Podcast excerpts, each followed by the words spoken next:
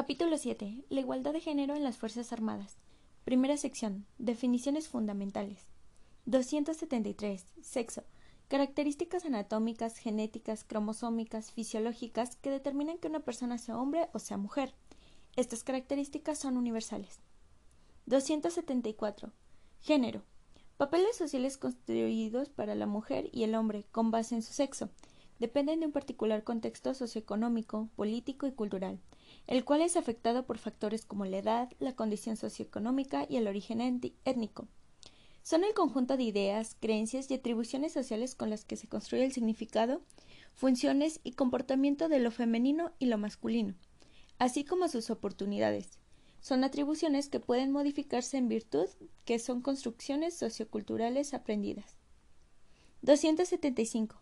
Brechas de equidad de género indican a través de las estadísticas de género la distancia que separa a mujeres y hombres en relación con las oportunidades de acceso y control de los recursos sociales, económicos, políticos y culturales.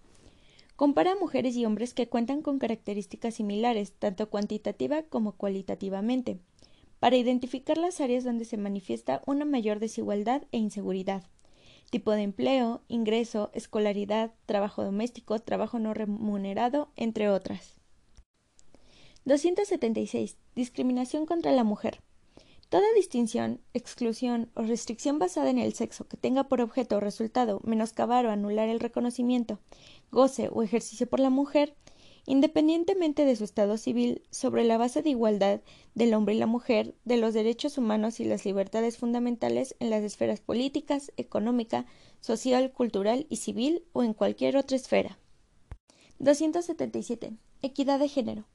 Equivalencia en términos de derechos, beneficios, oportunidades y obligaciones. Supone el disfrute equitativo de mujeres y hombres de los bienes sociales, las oportunidades, los recursos y las recompensas. 278. No significa que mujeres y hombres sean iguales, pero sí que lo sean en sus opciones y posibilidades de vida. Es un principio de justicia que define la igualdad en las diferencias. 279. Estereotipo de género. Creencias sobre las características de los roles típicos que los hombres y las mujeres tienen que tener y desarrollar en una etnia, cultura o en una sociedad. 280. Igualdad de género. Acceso de mujeres y hombres a las mismas posibilidades y oportunidades, al uso, control y beneficio de bienes, servicios y recursos de la sociedad, así como la toma de decisiones en todos los ámbitos de la vida social, económica, política, cultural y familiar. 281. Perspectiva de género. Metodología y mecanismos que permiten identificar, cuestionar y valorar la discriminación y exclusión de las mujeres, que se pretenden justificar con base en las diferencias biológicas entre mujeres y hombres, así como las acciones que deben emprenderse para crear las condiciones de cambio que permitan avanzar en la construcción de la igualdad de género. Segunda sección. Antecedentes históricos. 282. La mujer desde el principio de la humanidad ha recorrido un camino lleno de obstáculos para lograr trascender y tener la posibilidad de participar en la sociedad. 283. El proceso igualitario no ha logrado un cambio global. Esto debido a los estereotipos y roles de género, los cuales han impregnado a lo largo de la historia y que generan discriminación, exclusión y desigualdad. 284. Durante la Revolución Francesa se llevaron a cabo los movimientos de mujeres, los cuales tenían como objetivo el derecho a la igualdad. Hoy en día aún hay diferencias que agudizan y perjudican todos los ámbitos de la vida de las mujeres. 285. La Declaración de los Derechos de Hombre y del Ciudadano, emitida en el marco de la Revolución Francesa 1789, en su artículo primero afirma Los hombres nacen y permanecen libres e iguales en derechos. Las distinciones sociales no pueden fundarse más que en la utilidad común. Sin embargo, excluyó a la mitad de la humanidad, es decir, a las mujeres. 286. Olim de Gus publicó y defendió la Declaración de los Derechos de la Mujer, 1791, la cual tuvo como modelo el documento básico de la Revolución Francesa. 287. En Inglaterra, Mary Wollstonecraft publicó en 1792 la Vindicación de los Derechos de la Mujer, inspirada en los planteamientos de Olim de Gus. 288. En la Vindicación de los Derechos de la Mujer se afirmó que las mujeres están dotadas de razón y, por lo tanto, la falta de reconocimiento de sus derechos en igualdad con el hombre es arbitrario. El autor insistió en que las mujeres deben tener los mismos derechos a la educación y al trabajo que tienen los hombres, ya que solamente de esa manera pueden ser independientes. 289. En todo el mundo, en el siglo XIX y principios del XX, hubo asombro por las luchas que las mujeres emprendieron por sus derechos a la enseñanza, al trabajo, a la participación política, a heredar, entre otros. 290. En 1848, en Estados Unidos de América, en el estado de Nueva York se aprobó la Convención de Seneca Falls, texto fundamental para el reconocimiento del sufragio femenino, el cual se dio por primera vez en Nueva Zelanda en el año 1893 y después en Australia en 1902. México reconoció el voto a las mujeres en 1953. Tercera sección. Evolución. 291. La lucha en favor de la igualdad entre mujeres y hombres estaba aún en sus primeras etapas cuando surgió la Organización de las Naciones Unidas en 1945. De los 51 Estados miembros originales, solo 30 permitían que las mujeres estuvieran el mismo derecho al voto que los hombres o les permitían ocupar cargos públicos. Sin embargo, quienes redactaron la Carta de las Naciones Unidas tuvieron la previsión de referirse deliberadamente a la igualdad de derechos de hombres y mujeres, cuando declararon la fe de la organización en los derechos fundamentales del hombre y la dignidad y el valor de la persona humana. 292. Ningún documento jurídico anterior había afirmado con tanta energía la igualdad entre las personas, ni se había referido al sexo como motivo de discriminación. A partir de ese momento quedó claro que los derechos de las mujeres constituirían un eje central de la labor que la ONU tenía por delante. 293. Durante las tres primeras décadas, la acción de las Naciones Unidas en favor de las mujeres se centró en sus derechos civiles y políticos, así como en la compilación de información sobre su condición jurídica y social en todo el mundo. 294. Con el transcurrir del tiempo se hizo cada vez más evidente que las leyes, por sí mismas, no bastaban para garantizar su igualdad de derechos, siendo necesario elaborar un instrumento jurídico internacional en el que se velara por los derechos de las mujeres, consolidándose de esta manera la Convención sobre la Eliminación de todas las formas de discriminación contra la mujer, CEDAW, por sus siglas en inglés, en el año 1979. 295.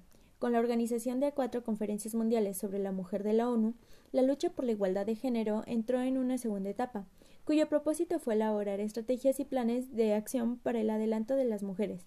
Tales conferencias se llevaron a cabo en los siguientes países Primera Conferencia Mundial sobre la Mujer, México 1975. Segunda Conferencia Mundial sobre la Mujer, Copenhague 1980. Tercera Conferencia Mundial sobre la Mujer, Nairobi 1985. Cuarta Conferencia Mundial sobre la Mujer, Beijing 1995. 296. Los esfuerzos emprendidos pasaron por diversas transformaciones, desde considerar a la mujer casi exclusivamente en función de sus necesidades prácticas hasta reconocer sus contribuciones esenciales en todo el proceso de desarrollo, procurar la potenciación en su papel y su derecho a la participación plena en todas las actividades humanas. Cuarta sección. Aspectos relevantes. 297. Se hacen evidentes las raíces de la discriminación y desigualdad de género que subsisten en nuestra cultura, las cuales se perpetúan en los distintos espacios de reproducción social como la familia, la escuela, el trabajo y los medios de comunicación. 298. La construcción de los roles de género afectan a mujeres y hombres. Por ello es necesario entender el fundamento básico de la teoría de género y sus esfuerzos por avanzar hacia la igualdad sustantiva entre mujeres y hombres, condición indispensable para la construcción de una sociedad igualitaria. 299. La desigualdad entre hombres y mujeres tiene distintas formas de manifestarse, ya que atraviesa otras problemáticas sociales como el nivel socioeconómico, la edad, la etnia, el contexto histórico y geopolítico. Se transmite de generación en generación a través de los procesos cotidianos de reproducción social y cultural que impregnan la vida. Quinta sección. Normatividad. Subsección A. Ámbito nacional. Constitución Política de los Estados Unidos Mexicanos. 300. La importancia para la igualdad entre mujeres y hombres en nuestro país fue la reforma constitucional de 1974, que se centró en los artículos 4, 5, 30 y 123 para avanzar en el establecimiento de la igualdad por razones de género. 301. La reforma del artículo 4 de la Constitución pugnó porque la mujer y el varón sean reconocidos como iguales ante la ley. Estableció la protección de la organización y el desarrollo de la familia además de plantear el derecho a decidir de manera libre, responsable e informada sobre el número y espaciamiento de hijos e hijas. 302. Actualmente el artículo primero menciona Está prohibida toda discriminación motivada por origen étnico o nacional, el género, la edad, las discapacidades, la condición social, la salud, la religión, las opiniones, las preferencias sexuales, el estado civil o cualquier otra que atente contra la dignidad humana y tenga por objetivo anular o menoscabar los derechos y libertades de las personas. Y el artículo cuarto establece que la igualdad entre hombre y la mujer. Ley General para la Igualdad entre Mujeres y Hombres. 303. Su artículo tercero dispone. Son sujetos de los derechos que establece esta ley las mujeres y los hombres que se encuentran en territorio nacional, que por razón de su sexo, independientemente de su edad, estado civil, profesión, cultura, origen étnico o nacional, condición social, salud, religión, opinión o discapacidad, se encuentren con algún tipo de desventaja ante la violación del principio de igualdad que esta ley tutela. Por otro lado, la fracción segunda del artículo quinto menciona que la discriminación es toda distinción, exclusión o restricción que basada en el origen étnico o nacional, sexo, edad, embarazo o cualquier otra, tenga por efecto impedir o anular el reconocimiento o el ejercicio de los derechos y la igualdad real de oportunidades de las personas. Ley Federal para prevenir y eliminar la discriminación. 304 estipula en su artículo primero que el objeto de la ley es prevenir y eliminar de todas formas la discriminación que se ejerzan contra cualquier persona, así como promover la igualdad de oportunidades y de trato. En su artículo cuarto prohíbe toda práctica discriminatoria que tenga por objeto o efecto impedir o anular el reconocimiento o ejercicio de los derechos y la igualdad real de oportunidades. Y en su artículo noveno menciona que la discriminación es negar o limitar información sobre derechos sexuales y reproductivos, o impedir el libre ejercicio de la, determinación del número y esparciamiento de los hijos e hijas. Ley General de Acceso de las Mujeres a una Vida Libre de Violencia. LGAMVLV. 305.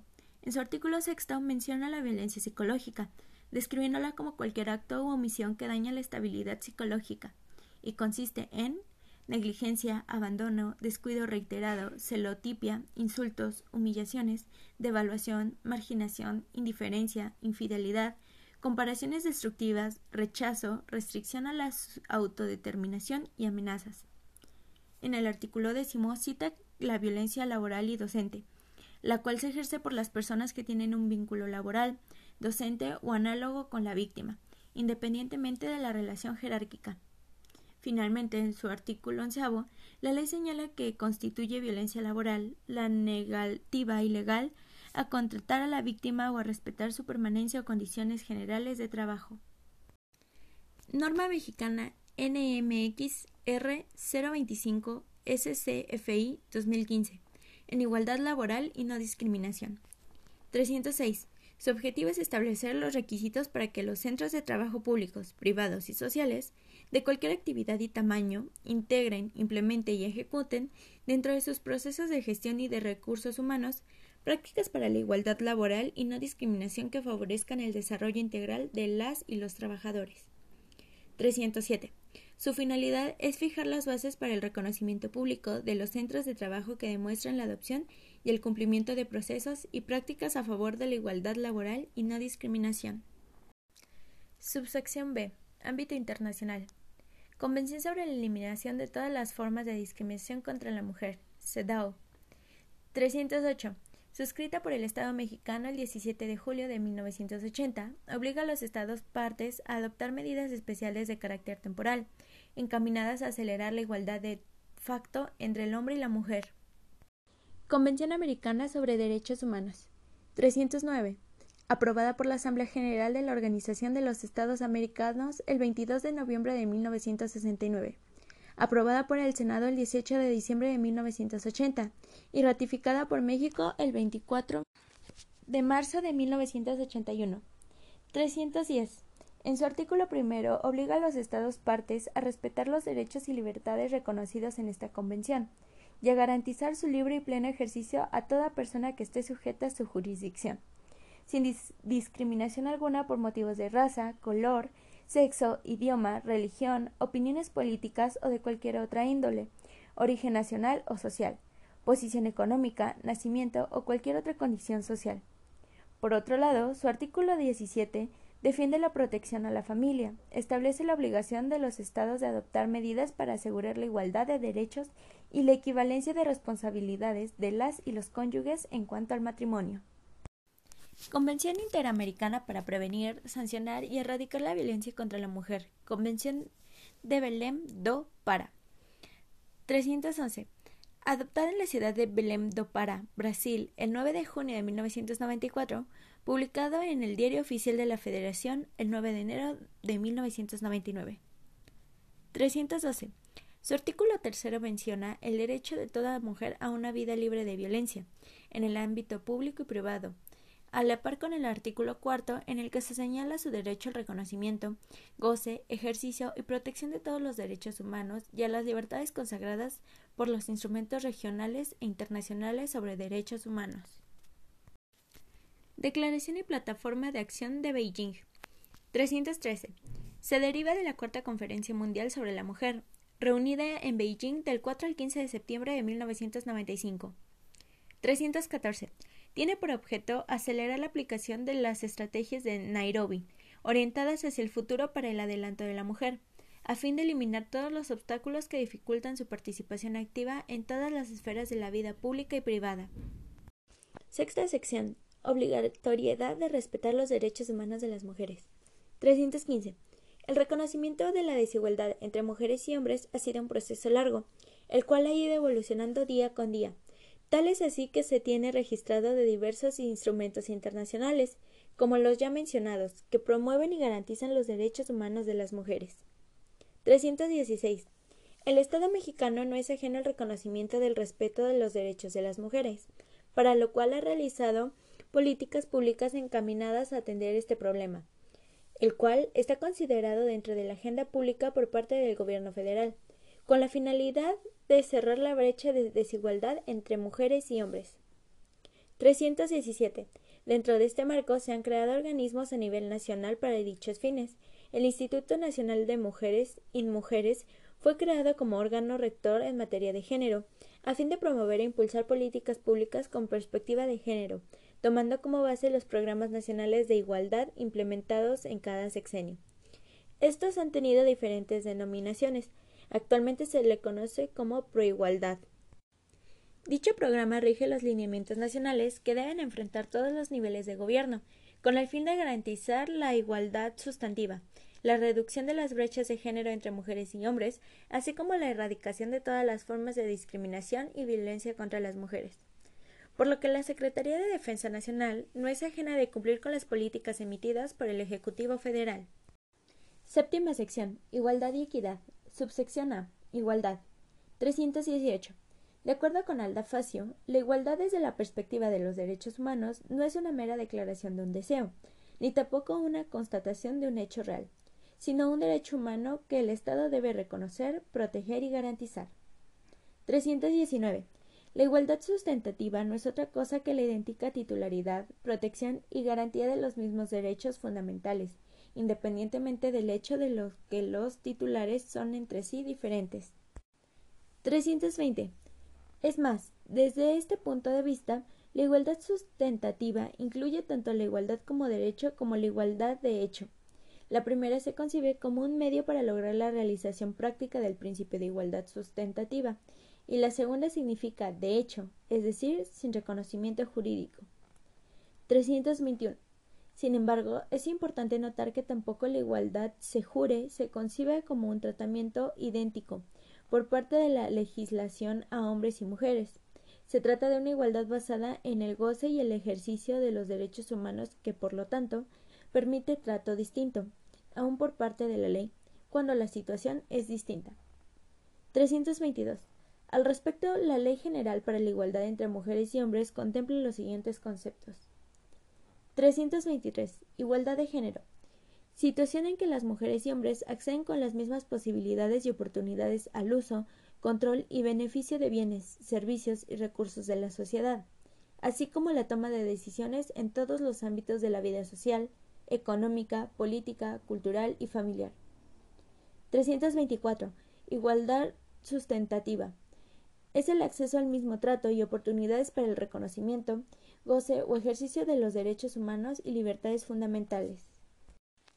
Subsección B. Equidad. 325. La construcción de la igualdad sustentativa y sociedades más democráticas implica establecer e institucionalizar condiciones de simetría y equidad en el acceso de mujeres y hombres a los derechos y a los beneficios del desarrollo. Es importante recordar que la igualdad es un principio de derechos humanos que contempla la no discriminación y la equidad. 326. El término equidad de género alude a la distribución justa de los recursos y del poder en la sociedad se refiere a la justicia en el trabajo de mujeres y hombres según sus necesidades respectivas. 327. El objetivo de equidad de género suele incorporar acciones afirmativas, diseñadas para compensar las desventajas que históricamente han enfrentado las mujeres. Se refiere al principio conforme al cual mujeres y hombres acceden con justicia e igualdad al uso, control y beneficios de los bienes, servicios, recursos y oportunidades de la sociedad así como la toma de decisiones en todos los ámbitos de la vida social, económica, política, cultural y familiar. Subsección C. Diferencias entre igualdad y equidad. 328. Igualdad. Es un principio jurídico fundamental en las sociedades democráticas, ya que establece que todas las personas son iguales ante la ley. 329. Equidad es un mandato de carácter ético, basado en el principio de justicia social que busca compensar los desequilibrios existentes en el acceso y control de los recursos entre mujeres y hombres. Herramientas del Estado para proporcionar los medios que igualen socialmente al hombre y a la mujer. Octava sección. Violencia de género. 330. La violencia de género expresa las asimetrías manifiestas en las relaciones sociales. Sus consecuencias tienen efectos devastadores, tanto para quienes la viven como para las instituciones que la desarrollan o reproducen. El objetivo de esta sección es identificar qué es la violencia de género, cómo se expresa y conocer sus modalidades y consecuencias con la finalidad de que el personal militar cuente con las herramientas necesarias que permitan impulsar acciones institucionales para su combate y erradicación. 331. La violencia es una conducta humana, sin embargo, no por eso es inherente a su naturaleza. Es decir, no somos violentos o violentos por naturaleza, ya que nuestro comportamiento no está programado genéticamente. La violencia se aprende, se reproduce, se ejerce, es el resultado de las relaciones sociales fincadas en el ejercicio desigual del poder. 332. La violencia de género puede ser definida como una expresión de violencia que refleja las asimetrías socioculturales que son el producto del significado construido en torno a las diferencias genéricas y se traduce en desigualdades sociales. 333. En el ámbito internacional, en las últimas décadas se ha señalado de manera insistente que la violencia de género es un grave problema no solo para las mujeres, sino también para el logro de la igualdad, el desarrollo y la paz. La violencia de género preocupa particularmente a la comunidad internacional debido a que cruza todo tipo de relaciones sociales y sus consecuencias expresan la vulneración de los derechos humanos, tema que ocupa a la ONU desde su surgimiento en 1945. 334. Frente a la alta incidencia de la violencia que sufren las mujeres en nuestro país, el gobierno mexicano se dio a la tarea de legislar en torno al tema con el fin de prevenir, atender y erradicar esta problemática social. De esta forma, el 1 de febrero del 2007 se publicó la Ley General de Acceso de las Mujeres a una Vida Libre de Violencia. 335. El referido cuerpo normativo tiene por objeto establecer la coordinación entre la Federación, las entidades federativas, la Ciudad de México y los municipios para prevenir, sancionar y erradicar la violencia contra las mujeres, así como los principios y modalidades para garantizar su acceso a una vida libre de violencia que favorezca su desarrollo y bienestar, conforme a los principios de igualdad y de no discriminación, así como para garantizar la democracia, el desarrollo integral y sustentable que fortalezca la soberanía y el régimen democrático establecidos en la Constitución Política de los Estados Unidos Mexicanos. 336. Asimismo, define la violencia contra las mujeres como cualquier acción u omisión basada en su género, que les cause daño o sufrimiento psicológico, físico, patrimonial, económico, sexual o la muerte en tanto en el ámbito privado como en el público. 337.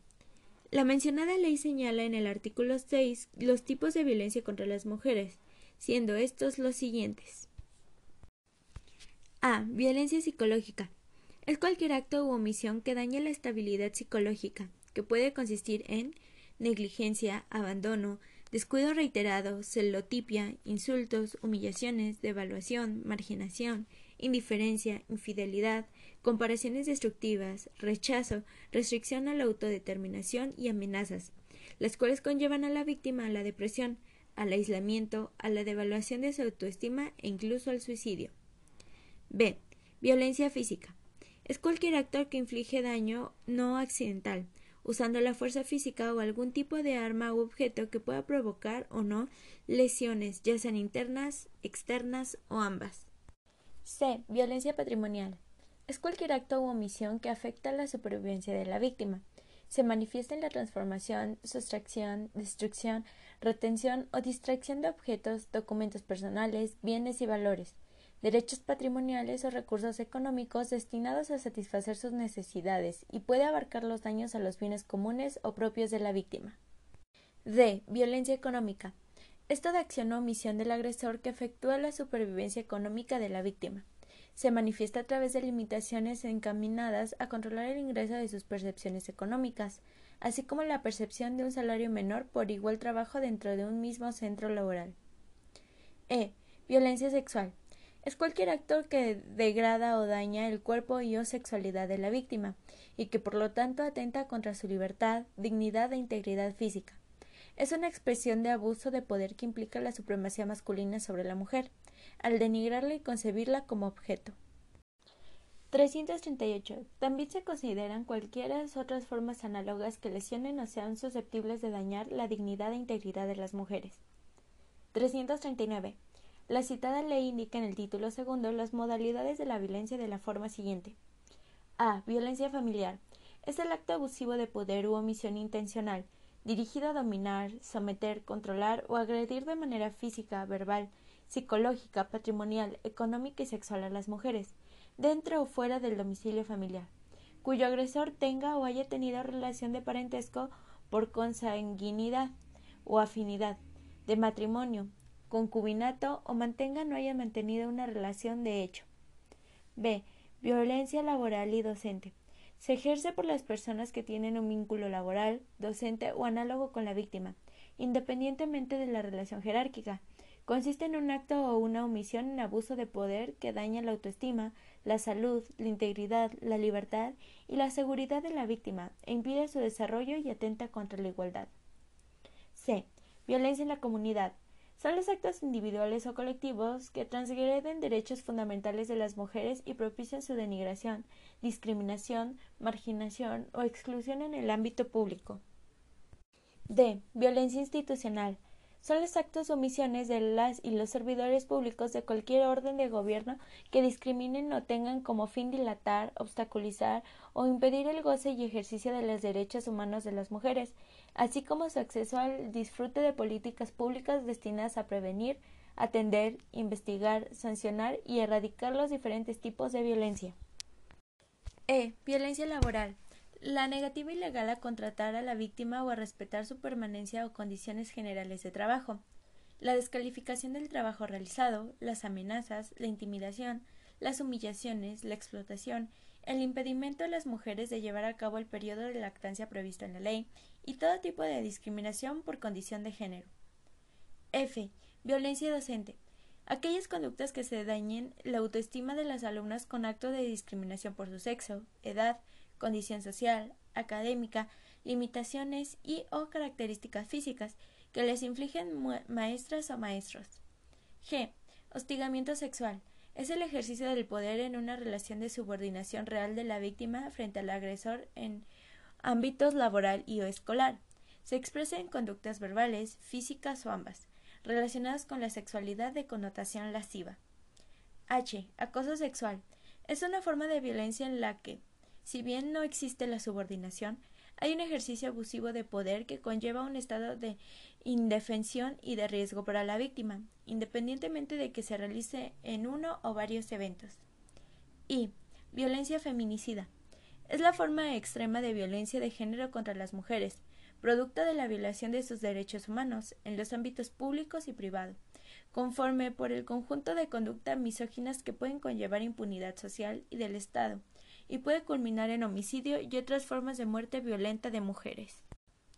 340. No obstante que la Ley General de Acceso a las Mujeres a una vida libre de violencia no la refiere, la Organización de las Naciones Unidas para la Educación, Ciencia y la Cultura, UNESCO, en coordinación con la Red Latinoamericana del Caribe y de Bioética, ha definido a la violencia obstétrica como el tipo de violencia ejercida por el profesional de salud sobre el cuerpo y los procesos reproductivos de las mujeres. Esta clase de violencia se expresa mayoritariamente, aunque no con exclusividad, en el, trato deshumanizado hacia la mujer embarazada, en la tendencia a patologizar los procesos reproductivos naturales y en múltiples manifestaciones que resultan amenazantes en el contexto de la atención de la salud sexual, embarazo, parto y posparto. Subsección única. Consecuencias de la violencia contra las mujeres. 341 están determinadas en gran medida por la forma en que confluyen y se articulan con otras desigualdades sociales, basadas en la clase, la edad, la etnia, la orientación o la preferencia sexual. 342. Las diferencias sociales establecen jerarquías sociales o desigualdades que se presentan de diferente manera, atendiendo a sus contextos socioculturales. La jerarquización de las personas generalmente se expresa en forma de violencia. 343. Todas las expresiones de la violencia generan un daño y tienen consecuencias en las personas o persona que la sufre. Generan estrés, falta de concentración, inseguridad o, miedo, daños físicos, comportamientos autodestructivos, marcas en el cuerpo y en la mente, y en casos extremos, la muerte. Pensemos lo terrible que resulta vivir la violencia de género en el contexto familiar el primer espacio de socialización de las personas del que se espera cercanía, seguridad, resguardo, escucha activa, reconocimiento, acompañamiento. 344. Si bien los ámbitos familiar y laboral cumplen diferentes funciones sociales, la violencia de género en ambos refuerza la discriminación y la exclusión. 345. La discriminación es una expresión de la violencia de género. Sin embargo, la discriminación, al igual que la violencia de género, adquiere diferentes matices en función del contexto social en el que se manifieste. 346. El Estado mexicano ha suscrito diversos instrumentos normativos internacionales relacionados con derechos humanos de las mujeres, tales como la Convención para Eliminación de todas las formas de discriminación contra la mujer, CEDAW, la Convención Interamericana para Prevenir, Sancionar y Erradicar la Violencia contra la Mujer, Convención Belén do Pará, así como la Declaración y Plataforma de Acción de Beijing, que entre otras cosas establecen que es una obligación de los Estados miembros adoptar medidas jurídicas para prevenir, sancionar y erradicar la violencia contra las mujeres. 347. El Comité de Expertas de la Convención para la Eliminación de todas las formas de discriminación contra la mujer CEDAW recomiendan respecto al empleo de los términos igualdad y equidad, aunque los conceptos tienen una estrecha relación y su empleo está vinculado con la implementación de políticas públicas, que solo se utiliza el término igualdad en la elaboración de cualquier tipo de documento que haga referencia a este derecho humano. 348. Cabe destacar que el Ejército y Fuerza Aérea mexicanos en nuestros ordenamientos legales se encuentra prohibida cualquier tipo de violencia, Asimismo, existe el compromiso de asegurar la igualdad de oportunidades para las mujeres y los hombres, promoviendo acciones para promover la igualdad, la no violencia y la no discriminación por motivos de género. Novena sección. La mujer al interior de las Fuerzas Armadas. 349. El reconocimiento de la posesión de destrezas singulares de la mujer ha facilitado su incorporación al estilo de vida militar. 350. El 21 de marzo de 1938, el presidente Lázaro Cárdenas fundó la Escuela Militar de Enfermería del Ejército Mexicano, misma que en 1946 cambió su denominación como Escuela Militar de Enfermeras y Parteras. Finalmente, en 1963 fue abanderada con el nombre de Escuela Militar de Enfermeras. 351. De esta forma se consolidó la presencia de la mujer en el ejército mexicano, ingresando también a la Escuela Militar de Odontología desde 1976, la Escuela Médico Militar en 1973 y en la Escuela Militar de Clases de Transmisiones en 1975 para capacitarse como radiooperadoras. 352. El derecho de igualdad abanderado por la mujer comprende, a su vez, variados campos. Uno de ellos es la educación comprendida como el acceso de la mujer a centros de enseñanza de todos los niveles. 353. Así tenemos que el derecho a la educación es un derecho sin género. La ley no distingue y en la actualidad el acceso a las instituciones de educación pública superiores se somete a concurso de admisión con idénticas ventajas tanto para mujeres como para hombres. 354. En las Fuerzas Armadas la educación científica y tecnológica es una fuente captadora del talento. Hoy es común ver especialistas en las diversas ramas, como por ejemplo en la medicina, del derecho o en el campo de la ingeniería militar. 355. Esto demuestra que los avances científicos y tecnológicos que se han mostrado en los últimos años parten ya de una construcción conjunta entre hombres y mujeres. Lo mismo se da en otras escalas y áreas. 356. La mujer ha cumplido desde siempre un papel trascendental. Basta con echar un vistazo y observar que la historia se encuentra matizada con hechos en los que la participación de la mujer ha definido rumbos y cerrado capítulos. Es, pues, parte viviente de la maquinaria creadora de la realidad del mundo actual. 357. La mujer militar actualmente escala peldaños en el medio castrense, desarrollando actividades de índole administrativa, logística y operativa en los organismos del Ejército y Fuerza Aérea mexicanos. 358.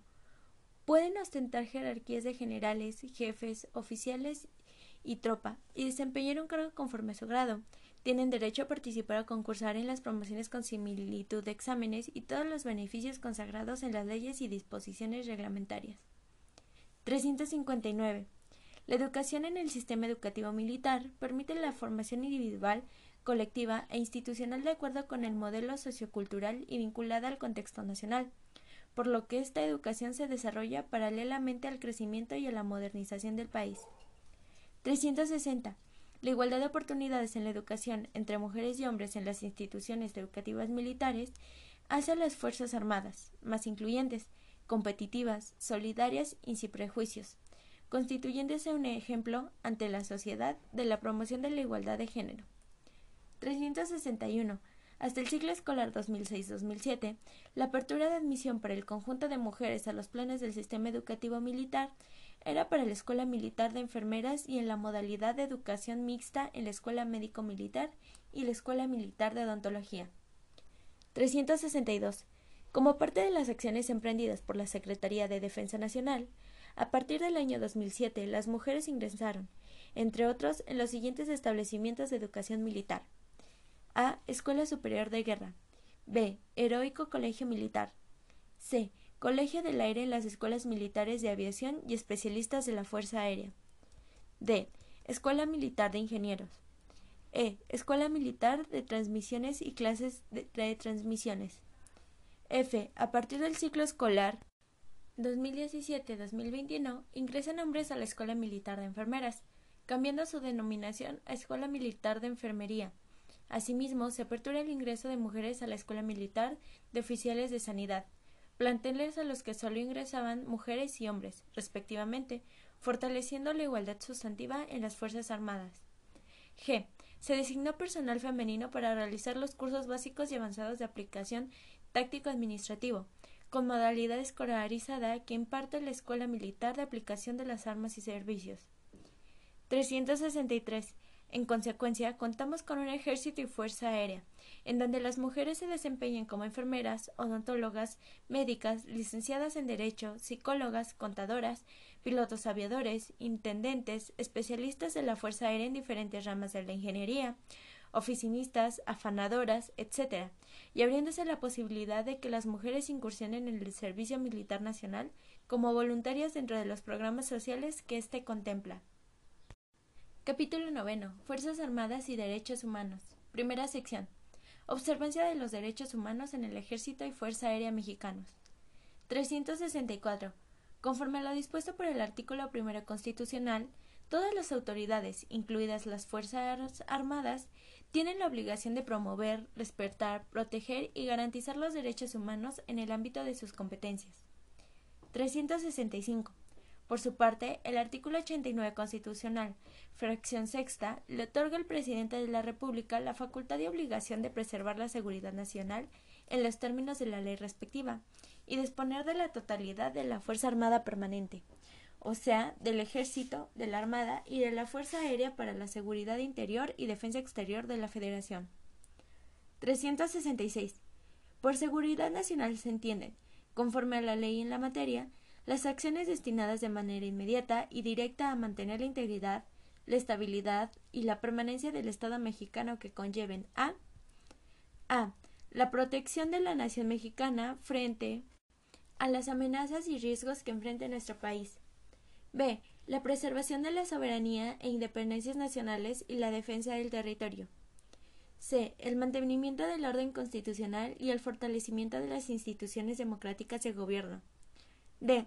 El mantenimiento de la unidad de las partes integrantes de la Federación señaladas en el artículo 43 de la Constitución Política de los Estados Unidos Mexicanos.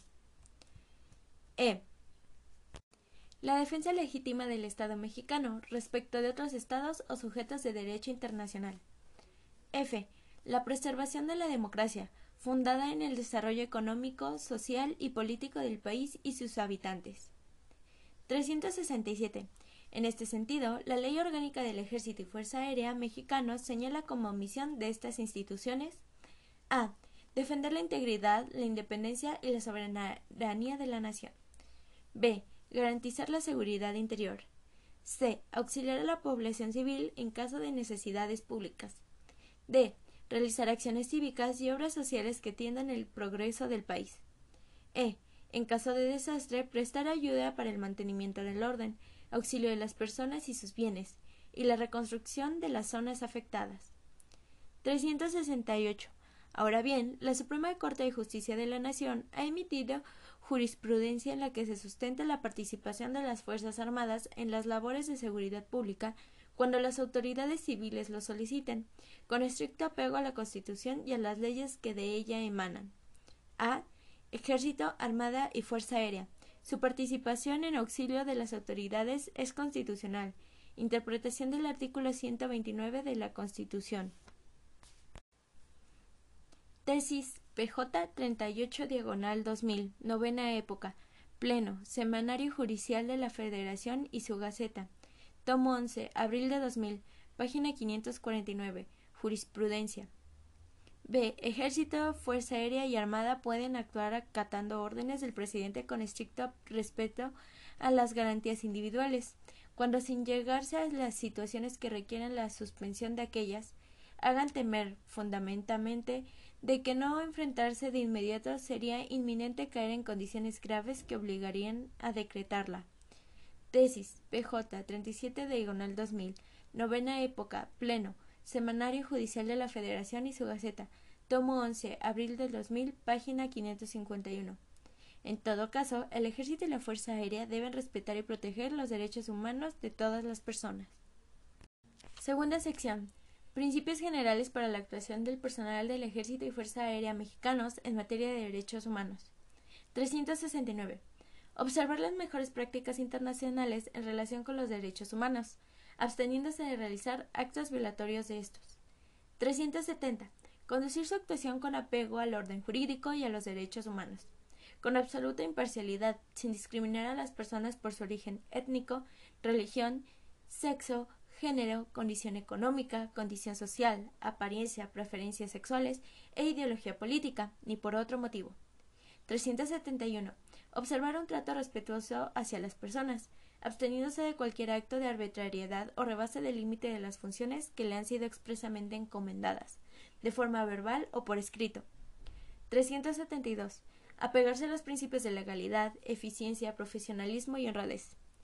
373 conocer el orden jurídico mexicano vinculado con los derechos humanos, así como nuestras leyes y reglamentos militares para asegurar su buen desempeño. 374.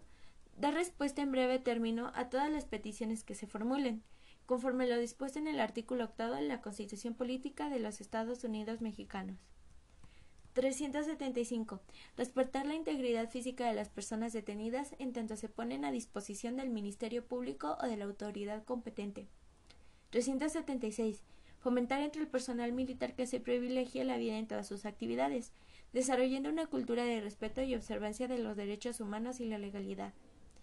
377. Desempeñar su misión con apego a los valores del Ejército y Fuerza Aérea Mexicanos. honor, valor, lealtad, disciplina, abnegación, espíritu de cuerpo, patriotismo y honradez, en oposición a cualquier acto de corrupción. 378.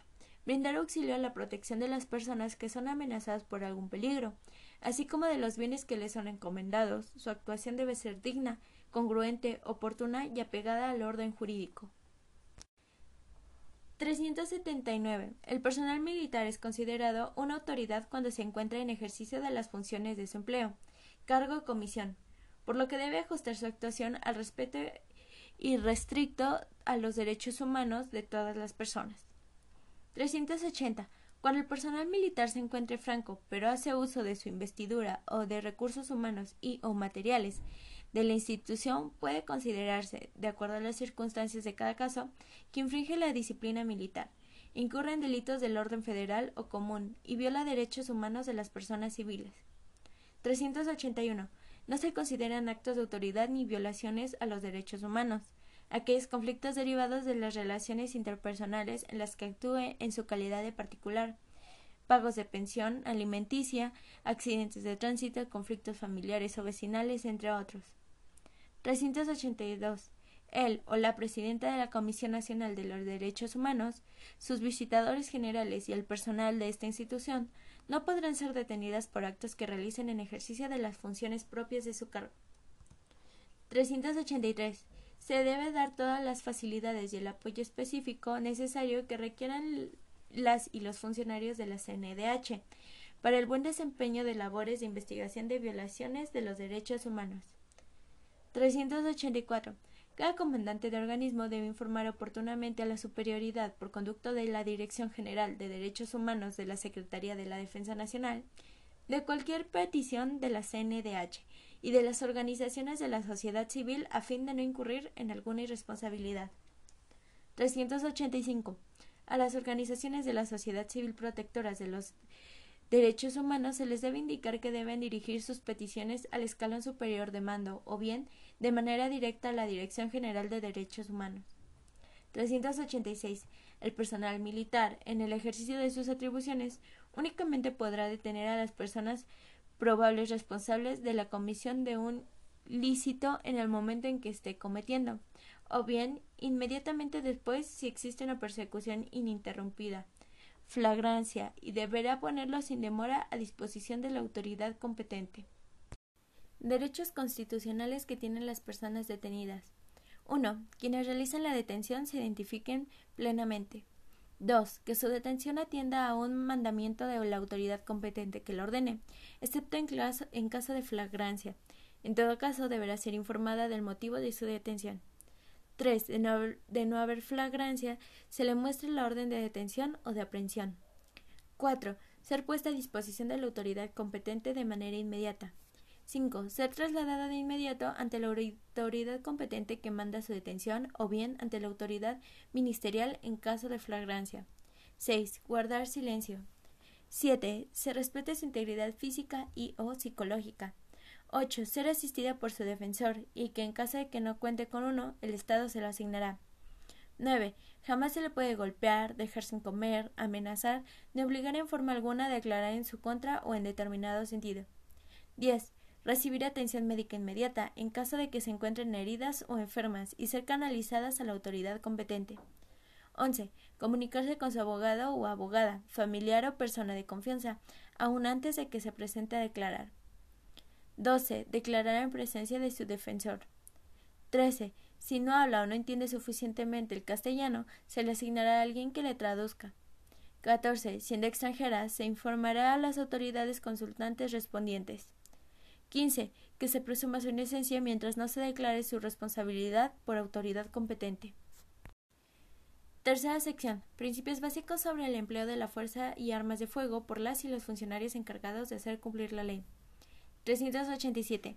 En el octavo Congreso de las Naciones Unidas sobre la prevención del delito y tratamiento del delincuente, celebrado en La Habana, Cuba, del 27 de agosto al 7 de septiembre de 1990, se aprobaron los principios básicos sobre el empleo de fuerza y armas de fuego por los funcionarios encargados de hacer cumplir la ley. 388.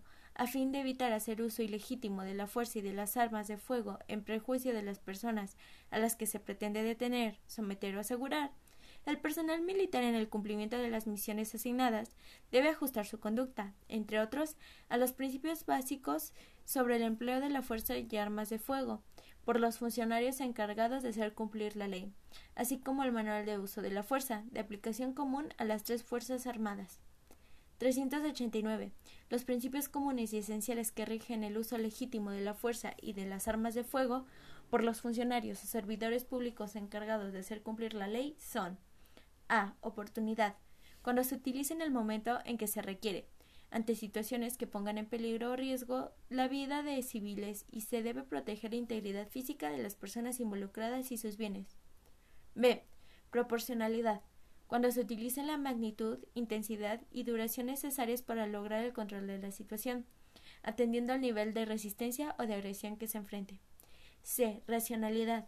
Cuando su utilización es producto de una decisión en la que se valore el objeto que se persigue, las circunstancias de la agresión, las características personales y las capacidades tanto del sujeto a controlar como de usted, y que dada la circunstancia no puede recurrir a otro medio.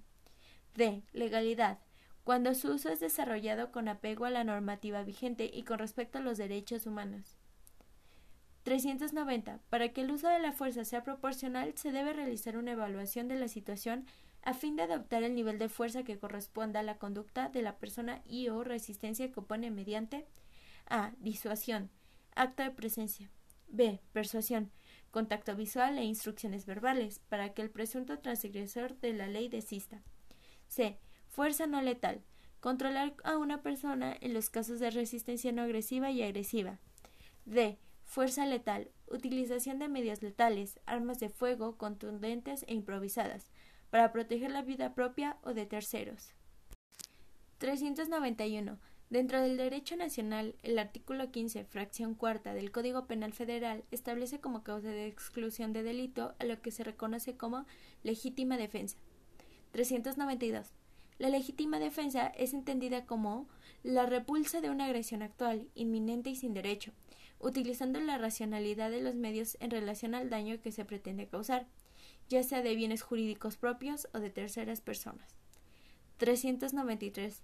Repulsa se entiende como la acción de repeler el ataque injustificado que está sucediendo en el momento o que está por suceder. 394. Al respecto, la Suprema Corte de Justicia de la Nación interpreta que el ataque es actual cuando revise caracteres de inminencia o dura todavía, de tal suerte que no importa para los efectos del derecho penal es la amenaza creada por aquella persona y no la actualidad de la lesión que sufre quien se defiende o, en otros términos, lo que caracteriza la legítima defensa es que el rechazo de la agresión se realice mientras ésta persista. Esto es, en tanto que pone a peligro la integridad corporal o la vida de quien se defiende y aun la de una o un tercero. 395. Por otro lado, cuando se habla de racionalidad, debe entenderse que en el sentido que en el medio empleado para repeler la agresión no deba ser excesivo, es decir, que el nivel de fuerza a emplear sea el más mínimo necesario para neutralizar el acto o amenaza hostil, procurando causar el menor daño posible. 396. Asimismo, por lo que se refiere al concepto bienes jurídicos, se debe entender como la vida, la integridad corporal, la propiedad, etc. etc. 397. Finalmente, a través de diversas interpretaciones realizadas por la Suprema Corte de Justicia de la Nación, se tienen las siguientes excepciones al excluyente de la legítima defensa. A. La reacción defensiva efectuada después del consumado el acto o intención hostil y al peligro que se pretende la motivaron. No puede considerarse como legítima defensa ni exime de responsabilidad penal a la o el agente activo del delito. B. Los actos ejecutados en contra de quien resulte con alguna ofensa con posterioridad a la consumación de su agresión realizada no constituyen legítima defensa, sino actos de represalia o venganza cuya ilegalidad impide que la responsabilidad penal se excluya por tal concepto. Cuarta sección. Acciones para promover el respeto de los derechos humanos en el Ejército y Fuerza Aérea Mexicanos. 398. El tema de los derechos humanos en el Ejército y Fuerza Aérea Mexicanos se ha materializado en los planes y programas de estudios de los diferentes planteles militares y cursos de capacitación para desarrollar una cultura y doctrina sobre dichos derechos en donde se expresen los conceptos y líneas de comportamiento que deben ser seguidas en las diferentes actividades militares, una vez egresados y durante el proceso de la ruta profesional militar. 399. Con base en los perfiles de egresos, se estructura para su estudio la asignatura de derechos humanos, respondiendo a los diversos niveles educativos, a los grados jerárquicos y a las funciones que desarrollan los discentes una vez que culminen sus estudios. 400. Dicha asignatura comprende temas que se desarrollan en forma teórica y práctica, proporcionando una comprensión cabal de los derechos humanos, para que los egresados normen su actuar con estricto respeto a los derechos humanos que ampara al orden jurídico mexicano. 401.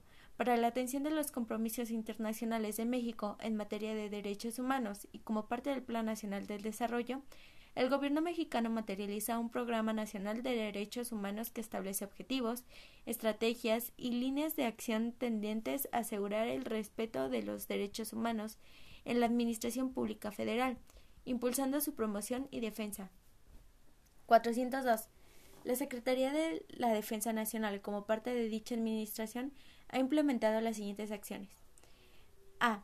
Con fecha 1 de enero de 2008, pasó su revista de entrada la Dirección General de Derechos Humanos, la cual tiene como misión atender los requerimientos e inconformidades que en materia de derechos humanos se, se, interpongan en contra de elementos pertenecientes a la Secretaría de la Defensa Nacional, así como promover y fomentar la cultura de respeto a los derechos humanos. B. Sistema Educativo Militar. A. En los planes y programas de estudios con carácter permanente se incluyó la asignatura de Derechos Humanos y Derecho Internacional Humanitario. B. En el Centro de Estudios del Ejército y Fuerza Aérea, CEFA, se imparte el curso de formación de profesores en derechos humanos. C. Capacitación. Se han otorgado becas en instituciones civiles y extranjeras para que el personal militar realice estudios en materia de derechos humanos. Asimismo, se programan cursos, diplomados, talleres, seminarios y conferencias en coordinación con la Comisión Nacional de los Derechos Humanos organismos estatales, así como instituciones educativas reconocidas del país, en materia de derechos humanos. D. Otras acciones. A. Desde 1998, la materia de derechos humanos se aplica en los concursos de las promociones especial y general. B. Se han editado algunos materiales, entre los que se encuentran 1. Manual de Derechos Humanos para el Ejército y Fuerza Aérea Mexicanos. 2. Manual de Derecho Internacional Humanitario. 3. Protocolo primero, adicional a los convenios de Ginebra de 1949. 4. Cartilla de Derechos Humanos para el Ejército y Fuerza Aérea. 5. Convenios de Ginebra. C. Se fortaleció una cultura institucional de igualdad de oportunidades, perspectiva de género, respeto a los derechos humanos de las mujeres, a fin de combatir la violencia de género y la discriminación. D. La Secretaría de la Defensa Nacional, de igual forma, atiende las necesidades de información de la ciudadanía sobre la difusión de la cultura de respeto a los derechos humanos y la estadística de quejas por presuntas violaciones a los derechos humanos por parte del personal militar.